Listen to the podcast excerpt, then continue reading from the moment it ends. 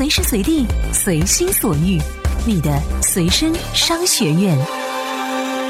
这里是充电时间。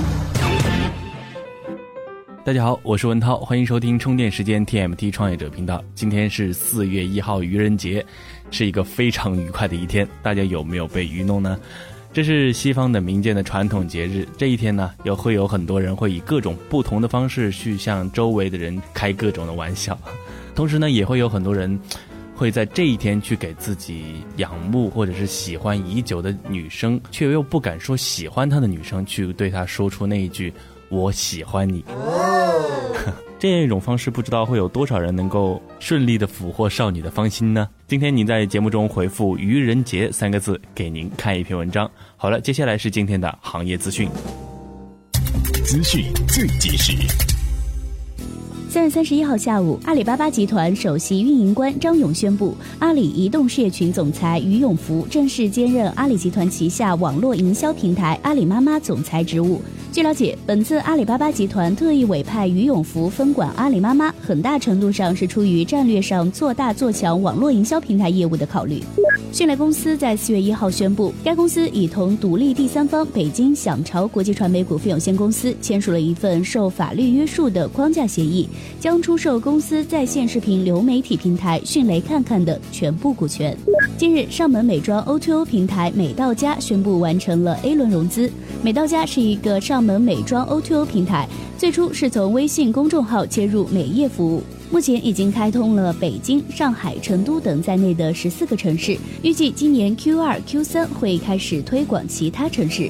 京东正式推出了股权众筹平台，京东股权众筹将采取领投加跟投的模式，帮助创业企业解决融资难的问题。其次是在法律环境允许下，依法合规的帮助更多人分享风险投资的收益。苹果正式在中国大陆推出重复使用及循环利用计划。用户可以在中国大陆任何一家苹果零售店都可以进行换购，不过换购的机型只包括 iPod、iPad 以及 iPhone 四以上的机型，而且要求购买的这些产品地点来自中国大陆、香港和澳门。TMT 创业者频道致力于帮助 TMT 领域的创业者把握时代脉搏。接下来是今天的各项干货。这里是充电时间 TMT 创业者频道。欢迎回来。不知道现在的听众朋友们是不是都喜欢吃肉呢？反正我是非常非常喜欢吃的。那如果一块香喷喷的大肉是放在嘴前，却又吃不掉，想必心里却是非常难受的。在移动互联网垂直领域的创业者眼前啊，就有这么一块想吃又吃不到的肥肉，那就是高校市场。比如文涛当时在学校上学期间，每天就会看到楼下很多的送餐阿姨提着各种各样的盒饭是跑来跑去。这也只仅仅是餐饮一点，还有书报亭啦、美甲啦、水果铺啊，很多很多。那么为什么高校的这块肥肉会如此的难吃呢？来听听接下来这篇文章。校园移动互联网一块难下口的肥肉，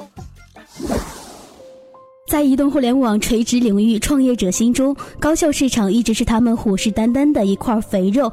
目前，我国各类大学生数量在两千四百万左右，以平均每人每年五千元消费计算，就有一千两百多亿的高校市场可以开发。不仅如此，大学生有着相对更长的智能手机使用时间，容易对某一产品形成使用习惯。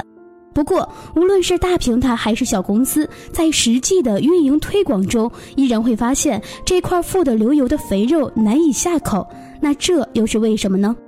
以外卖服务为例，一些学校有提供外卖服务的学生团队，有的校园周边商家可提供配送，有的学校市场稳定饱和，难以插足，而各大高校的外贸服务质量也都参差不齐，给服务的整合和监控带来了难度。若自己去建立配送团队，不仅会加剧运营成本，还有可能被饿了么、美团外卖等有钱任性的土豪们玩死。大学生的需求丰富多样，不同高校有不同个性，注定很难提供统一的服务。那大学生是否就没有通用的需求呢？目前看来，至少还有两大类需求是共通的：一类是查课表、查成绩等教务必备工具。另一类是找兼职、订车票等和大学生相关的生活服务，前者已经初见端倪，后者似乎尚未出现代表性产品。就推广而言，工具类产品在初入校园时的确可以迅速扩大用户基数，但这并不是未来的发展趋势。可预见的是，尽管学生对生活服务的总体需求很大，但由于涉及的行业众多，创业公司想一口吃个胖子是不现实的。因此，从某一垂直服务领域切入，或许是个不错的选择。目前专注高校市场的移动互联网创业团队并不少，大部分都是学生团队，产品质量自然难以保证，还有赖于微博、微信等社交平台的校园电商。他们服务的对象也局限于其所在的学校或周边学校。尽管这些团队有各种缺点，但大部分也确实为学生提供了便利。因此，校外的创业公司若想要粗暴进入，恐怕会面临不接地气的窘境。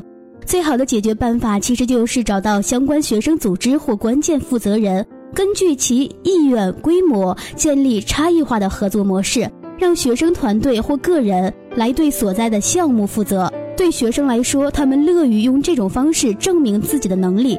公司在减轻运营负担的同时，也可以快速拓展有效用户。值得注意的是，高校市场由于其地理位置相对集中，所以传统地面推广会更加精准有效。通过赞助校园活动来植入产品，或者招募兼职学生来扫楼发单，在性价比和风险控制上会更有优势。看起来，想要吃下高校这一整块肥肉，创业者们还需要走很长一段的路。感谢专栏作者 Thinking 提供的文章。这里是充电时间，接下来我们继续来给大家分享干货。这里是充电时间，TMT 创业者频道。我想，充电时间微信群中的广大互联网新媒体创业者对 HTML5 肯定都不会陌生。其实，在强大的功能背后，也蕴藏着许多的创业机会。下面，我们就来听听 HTML5 会是一个怎么样的创业热点呢？HTML5 生态裂变，重建移动 Web 新常态。过去一年里，H5 小游戏和各类卡片式营销席卷了我们的微信朋友圈。以围住神经猫游戏的爆发为契机，人们见识到了 HTML5 技术的巨大魅力和潜力。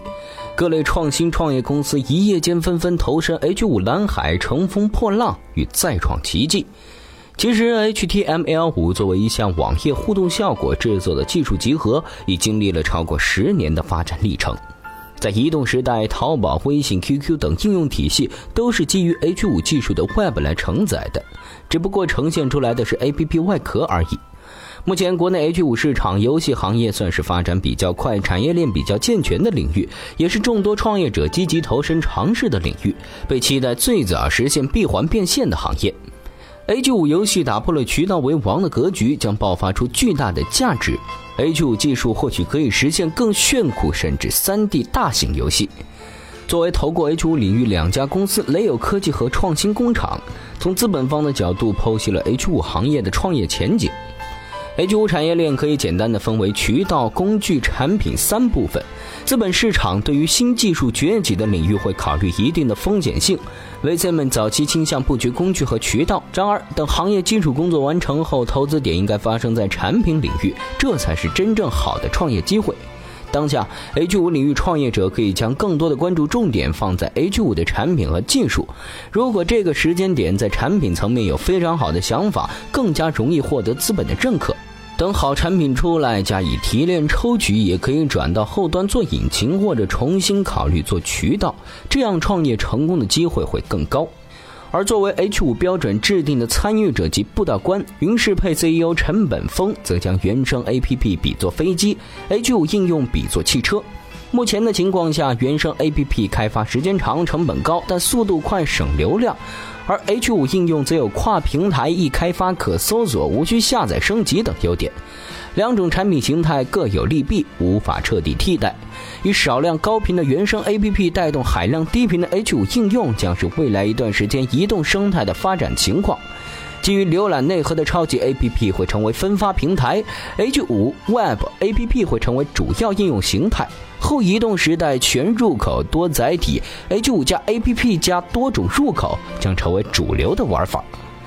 从产业格局上讲，内容、技术、渠道、设备各司其职，促进用户更好地实现 H5 生态体验。可以预测。在未来一段时间里，H 五会一直成为创新创业的热点。在生态重建和产业链不断完善的过程中，也会有更好的发展和更为广泛的应用。以上内容要感谢专栏作者舒燕的提供。这里是充电时间 TMT 创业者频道。今天在我们的电商治愈系频道当中呢，也会有一期有意思的特别节目，关于用互联网思维如何去做辣条创业。如果大家感兴趣，欢迎去搜索收听哦。也欢迎大家加入到我们的线下交流群来，时常与我们交流和互动。在公众号“充电时间”中点击群入口按钮，就可以找到我们了。怎样才能加入我们的微信交流群呢？在微信公众号“充电时间”中找到群入口按钮，根据提示进行相关操作，这样你就能和同频道的小伙伴们待在一块儿啦。上一篇文章呢，我们说到了聊 A P P 就像飞机，开发时间长，成本高，但速度快。在 A P P 运营的时候呢，用户的活跃度是决定了 A P P 存活与否的关键。那如何提高 A P P 的用户活跃度呢？在提高活跃度的同时，是否也存在着创业机会呢？来听听专栏作家李建华的点子吧。提升 A P P 用户活跃度的新技巧。如果问一个负责运营的人如何提高 App 用户的活跃度，我想大部分人都应该会说，在 App 内部做活动啊。要么就是 push 推送，对于 App 用户来说，三天两头的做活动，做来做去，无非就是让充钱、注册、登录。好一点的会搞一个 iPhone 六抽奖，不过真的敢送 iPhone 六的公司又有几个呢？一般都是广告打得很大，到最后发奖的时候，其实大部分都是内鬼，或者根本就没有发过。渐渐的，活动多了，用户也不会再感冒了。至于推送，我想大家都会想到这样一个场景。当你早上醒来的时候，坐车的时候，下班的时候，突然有个短信铃声，打开手机一看，原来是某个 app 给你推送了一条资讯或者新闻。这种人人都用烂的方式，会让你在同类 app 中脱颖而出吗？那么，除了做不厌其烦的活动和大家都会的 push 推送以外，还有哪些好的提高 app 用户活跃度的方法呢？我想大家对于运营商的流量赠送肯定不会陌生。对于用户来说，高额的流量成本让他们对某些 App 望而却步，特别是一些 3D 手游用户，流量耗费比较大，让很多手机用户想玩却不敢玩。那此时赠送流量这个方法不失为一个非常新颖的点。流量赠送除了能为 App 开发者提高其下载量、活跃度以外，还可以帮助开发者赚钱。但是，除了三大运营商、流量平台等第三方公司以外，专业做流量经营的公司并没有几个。在移动互联网 App 火爆的今天，那些卖云存储、云测试的 B to D 服务都是单向的，只是平台为开发者提供服务，开发者进行付费。而基于流量分发的盈利模式与其他的 B to D 平台都不同，用户、开发者、平台都可以获利。用户由于流量需求，可以随时随地的购买流量，也可以将赠送的流量转赠、出售、买卖给其他用户。App 开发者接入了平台，不仅可以赠送用户流量，提高 App 用户活跃度，还可以通过销售流量获利。值得注意的是，三大运营商的行业壁垒限制了他们与开发者的合作。首先是无法对接所有用户，用户可能是移动的，也可能是联通的，还可能是电信的。其次是无法对接所有的开发者，特别是国内的开发者有一百万之多，庞大的开发者数量让运营商无暇迎接。最后是运营商在流程处理方面的周期比较长，影响开发者的合作进度，这个也给其他做流量经营的第三方公司更多的市场机会。同时，流量分发是一个三方获利的新型商业模式，这块市场还处于蓝海时代。还有很多的创业机会，在当前互联网加的趋势发展下，无数的传统企业都在迅速的进入互联网加的潮流。单纯的以销售服务进行盈利的商业模式，优势效果会越来越弱，同时还会面临更多的行业竞争。只有真正的从用户自身、行业三方需求和利益出发，打造一个良性的生态链条，一个企业才能真正的得到长久发展。